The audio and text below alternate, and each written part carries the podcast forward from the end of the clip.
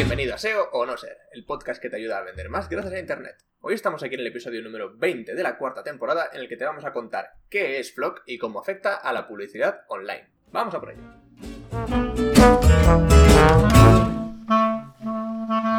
Ya estamos aquí, soy Jorge Reverte, estoy como siempre acompañado del gran Carlos Bazzanella. Hola, ¿qué tal? Bienvenido al episodio de hoy. Si es la primera vez que nos escuchas, gracias por venir. Y si no, hey, nos alegramos de volver a verte. Habrás oído hablar de la privacidad alguna vez, espero. ¿Vale? Es la palabra que además a día de hoy está de moda en Internet. Los usuarios que navegamos por Internet, es decir, prácticamente todo el mundo, accedemos a infinidad de contenidos de forma totalmente gratuita. Normalmente no pagamos por casi nada. A cambio de esto vemos anuncios, ¿vale? Pero la forma en la que estos anuncios llegan a nosotros es, digamos, cuestionable o dudosa en cuanto a términos de privacidad, ¿no? No nos engañemos. Si estás escuchando esto es porque de alguna manera sabes cuáles son las grandes ventajas que tiene el marketing digital, entre las cuales está la capacidad de segmentar de una forma casi infinita en base a los gustos y comportamientos de la gente. Pero todo esto está a punto de cambiar, o al menos un poquito. ¿Vale? Y es que parece que Google, que es el gigante de la publicidad online, está haciendo grandes esfuerzos para mejorar eh, lo que hasta ahora ha sido su talón de Aquiles eh, en la propuesta de valor que tiene respecto a la publicidad que es eh, las cookies de terceros, ¿no? Pues Google se está planteando eliminar las cookies de terceros de, de, su navegador, Google Chrome, para el año 2022, ¿vale? Es verdad que lo hace empujado por otras empresas que ya lo han hecho, como Mozilla, como Apple, que lo hacen desde hace años, ¿vale? Pero bueno, más vale tarde que nunca, ¿no?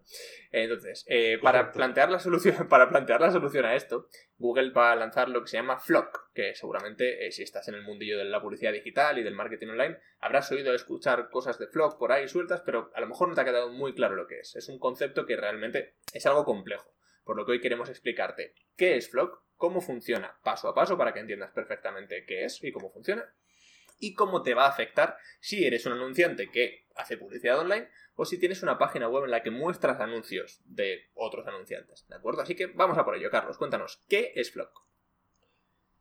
Flock es, hasta ahora mismo, es un experimento, ¿vale? Un experimento eh, de Google, el cual empezó a ser hace ya dos meses y donde millones de usuarios de Google Chrome se han inscrito sin formar parte. Del, del, sin, sin, aceptarlo, ¿no? no te, han, no te han preguntado si, eres parte de, si quieres ser parte de Flock. Solamente has entrado y punto. ¿vale? Es un nuevo tipo de tecnología de segmentación publicitaria destinada a ser menos invasiva que las cookies que actualmente estamos usando. ¿Vale? Google lo explicó en su blog diciendo que actualmente esto va a afectar a un pequeño porcentaje de usuarios aleatorios en 10 países, ¿vale? Países grandes como Estados Unidos, México, Canadá, Australia, entre otros. Y luego, como bien decía Jorge, se supone que para 2022 va a dar el salto a nivel global. Entonces, ¿qué dice Google sobre Flock? Es un mecanismo de preservación de la privacidad para la selección de anuncios basada en intereses. Qué bien. Pero en palabras normales, es una manera de rastrear a los usuarios, o sea, a todos nosotros, a través de la web, con la finalidad de segmentarnos los anuncios. Vamos, lo que hacemos ahora, con las cookies. Pero de una manera que es más amigable con la privacidad. ¿vale? Se supone que a través de Flock nadie va a poder rastrear nuestra historia de navegación, nadie va a poder seguirnos a través de todos lados. Y esto es lo que nos va a explicar Jorge en el segundo punto, que es en qué se diferencia Flock de las cookies. Eso es, porque con lo que ha dicho Google hasta ahora y que es lo que acaba de contar Carlos, parecerían que son exactamente lo mismo, pero no, Flock es distinto, ¿vale? Entonces, eh, en lugar de que los anunciantes eh, puedan seguirnos eh, a medida que saltamos de una página web a otra a través de las cookies, el historial de navegación de, las, de, de, los usuarios que navegan, como nosotros en este caso, va a quedar en manos de Flock. ¿Vale? ¿Esto qué implica? Que va a quedarse almacenado de forma local en tu ordenador y no se va a compartir toda esa información con, con, otros anunciantes, redes de anuncios, ni siquiera con el propio Google, ¿vale? Va a ser todo algo privado de tu ordenador, ¿vale? Entonces, eh, esto debería traer un poquito más de equilibrio, ya que todo el mundo, incluido los productos publicitarios como Google, va a tener el mismo nivel de acceso, que es un acceso muy básico, ¿vale? Y que vamos a explicarte ahora en el cómo funciona paso a paso. Así que, sin enrollarnos mucho más, Carlos, ¿cómo funciona Flock? ¿Cuál es el primer paso? El primer paso, esto es un sistema un poco complicado, pero vamos a intentar hacerlo lo más sencillo posible, ¿vale? para que nos entendamos. Entonces, cuando, ¿cómo funciona? Cuando alguien navega de un sitio a otro con un navegador que va integrado con Flock, en este caso solamente Google Chrome, ¿vale? Hmm. Este navegador va a utilizar un algoritmo interno que se genera de manera local para crear una cohorte de interés. Una cohorte es un grupo, ¿vale? Eh, una cohorte de interés eh, para agrupar a esa persona, ¿ok? Entonces, Las cohortes que son grupos donde juntamos a personas que tienen algo en común. ¿Vale? Lo que llamamos en marketing un segmento, una segmentación de toda la vida. Efectivamente. Entonces, hasta ahora Google, ¿qué ha hecho? Con nuestro navegador está nos está segmentando a todos. ¿ok? Luego, se crean evidentemente, como somos miles de millones de personas, se van a crear miles de millones de cortes, ¿vale? De los usuarios, de distintos usuarios a la misma vez. Lo que hace que el, seguimiento y la orientación del historial sea casi imposible de rastrear. ¿Por qué? Porque esto se calcula y se recalcula cada semana. Tú no entres en una corte y te vas a quedar ahí toda la vida. ¿Ok? Entonces vamos a poner un ejemplo muy sencillo. Yo estoy ahora mismo reformando mi piso. ¿Vale? Ya lo sabéis todos. Lo que significa que paso unas dos horas al día haciendo clics a través de Leroy Merlin, Bricomar, Ikea, etcétera, etcétera, etcétera. En este caso, mi navegador que va a decir, mm, muy, de manera muy precisa, va a decir, esta persona está loco y obsesionado con la decoración, con la decoración del hogar. No hace más nada que ver sofás y a ver encimeras y ver lámparas, etcétera, ¿vale? Entonces, ¿Qué es lo que hace mi navegador? Me va a agrupar en una cohorte, en un grupo, con miles de otras personas que también pasan horas viendo sofás en Internet, por más raro que parezca. ¿Vale? Correcto. Ese sería el primer, el primer paso. Viene Google y me agrupa en, en, una corte con miles de otras personas que tienen mis mismos intereses. ¿Vale? Entonces, ¿cuál sería el paso 2? Muy bien, pues ahora que ya Carlos ya forma parte de esa cohorte, eh, lo siguiente que va a hacer seguramente Carlos es, además de visitar esas tiendas de Ikea, etcétera, etcétera, eh, va a visitar blogs y páginas que son de su, contenido de su interés sobre pues cómo retapizar un sofá. Eh, entonces, por ejemplo, en esas páginas, esas webs lo que harán serán preguntarle al navegador de Carlos, oye, ¿de qué cohorte forma parte Carlos? ¿No? Entonces, cuando la página le diga, oye, pues Carlos forma parte. Cuando el navegador, perdón, le diga a la página, oye, pues Carlos forma parte de la cohorte 884565, ¿vale? Que será la gente que está loca con los sofás en este caso. La web lo que hará será un seguimiento de su comportamiento en la página, ¿vale? Para ver, pues, en qué anuncios puede hacer clic, en qué contenidos más está visitando, ¿vale? De forma que eh, la web actualizará eh, la información general de la cohorte, es decir, diciendo, oye, pues esa cohorte de la que Carlos forma parte eh, es gente que está interesada en retapizar sofás, pero también en marcos de puertas, en encimeras de granito. De esa forma, esas cohortes se van nutriendo cada vez más de gente que está alineada con esos intereses y de nuevos intereses relacionados. ¿De acuerdo? Y con esto ya pasaríamos a la parte número 3, que es la parte más anunciante o de anuncios, por así decirlo. Muy bien, pues una vez ya la página web sabe, sabe cuál es mi corte, Evidentemente, ¿con quién se comunica? En este caso, digamos que con Google Ads o cualquier otra plataforma, pero todos utilizamos Google Ads, básicamente.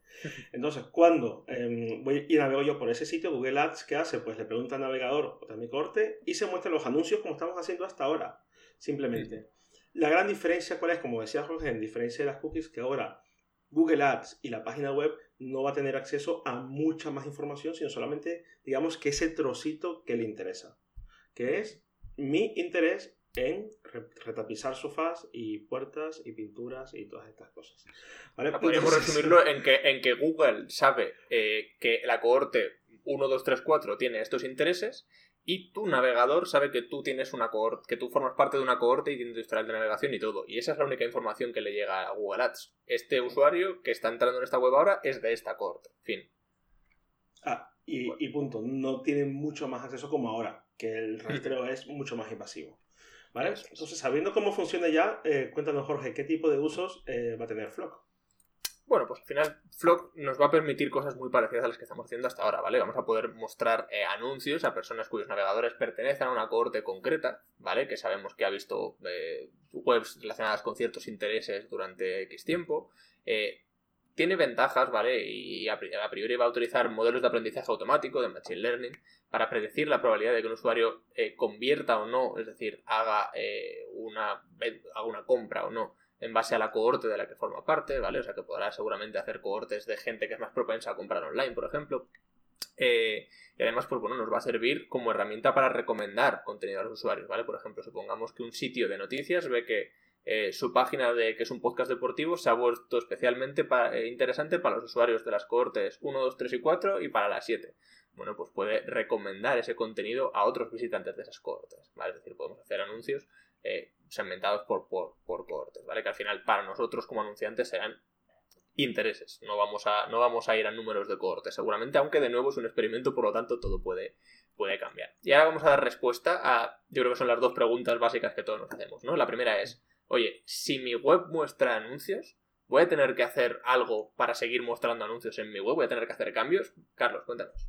Pues a priori parece que no, ¿vale? Pero esto puede cambiar en cualquier momento, ¿vale? No, en principio nosotros solamente con trabajar con Google Ads y listo, pues vamos a poder tener acceso a esto. Ahora, también es verdad que eh, los cálculos de las cohortes la va a realizar el propio navegador mediante la API de Flock. Lo más normal es que tengamos que tener algún tipo de script o para que nuestra red publicitaria mm, se pueda comunicar con la API de Flock y tener conocimiento de dicha cohorte, ¿vale? Pero bueno, básicamente seguro esto, conocido a Google, esto va a llegar con una actualización de todas las plataformas y punto. No vamos a tener que hacer mucho más.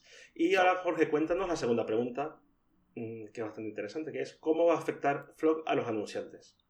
Exactamente, es decir, para mí que quiero poner anuncios en otras páginas web, ¿va a tener algún efecto? Bueno, pues según Google, Flock tiene un 95% de la efectividad que tienen las cookies de terceros, ¿vale? Por lo que a priori el efecto a nivel de resultados debería ser supuestamente mínimo, supuestamente, ¿vale? De nuevo, están experimentando, vamos a ver cómo avanza todo esto. ¿vale? Pero debería tener, tener poco efecto. Y de nuevo, la teoría dice que la segmentación que vamos a hacer los anunciantes va a ser igualmente por intereses, aunque luego Google ya sabrá que estos intereses son estas cortes, pero por nuestra parte no debería cambiar demasiado el enfoque, ¿de acuerdo? Así que esto es lo que os queríamos contar en el episodio de hoy, ¿no? ¿Qué es Flock? Creo que lo hemos respondido. ¿Cómo funciona? Esperamos habértelo puesto también más o menos fácil. Y las dos preguntas clave. Oye, si, pongo anuncios en mi web, ¿qué tengo que hacer? Y si soy anunciante, ¿qué voy a tener que hacer? Conclusión, bueno, pues parece que Flock va a ser el nuevo estándar de publicidad eh, y que a priori respeta un poquito más la privacidad de los usuarios. ¿Vale? Hay muchas quejas todavía sobre Flock, hay mucha gente que está en contra, muchos navegadores que han dicho ni de coña vamos a poner esto, así que vamos a ver hacia dónde evoluciona, pero creemos que, que Google se ha comido la publicidad online junto a Facebook, por tanto si está apostando por ello, casi seguro que de alguna manera u otra lo conseguirá implantar. Y hasta aquí el episodio de hoy. Esperamos que te haya gustado, que hayas aprendido y sobre todo que te lo hayas pasado tan bien como nosotros. Si es así, bueno, pues ¿a qué esperas? Comparte esto con tus amigos, en tus redes sociales. Si sabes de alguien que está metido en este mundillo y que puede no estar al tanto de Flock, compártele esto porque de verdad que creemos que va a ser bastante relevante. Y recuerda, bueno, pues que puedes seguirnos en Facebook o en Instagram donde nos puedes encontrar como SEO no ser podcast y en nuestra página web SEO no ser.es podrás encontrar todos nuestros episodios con sus resúmenes, conclusiones, enlaces originales de los que vamos a hablar en cada uno de ellos. Y recuerda, SEO o no ser. Eh, ahí la, cuestión. Nos vemos la próxima semana. Hasta pronto. Hasta luego.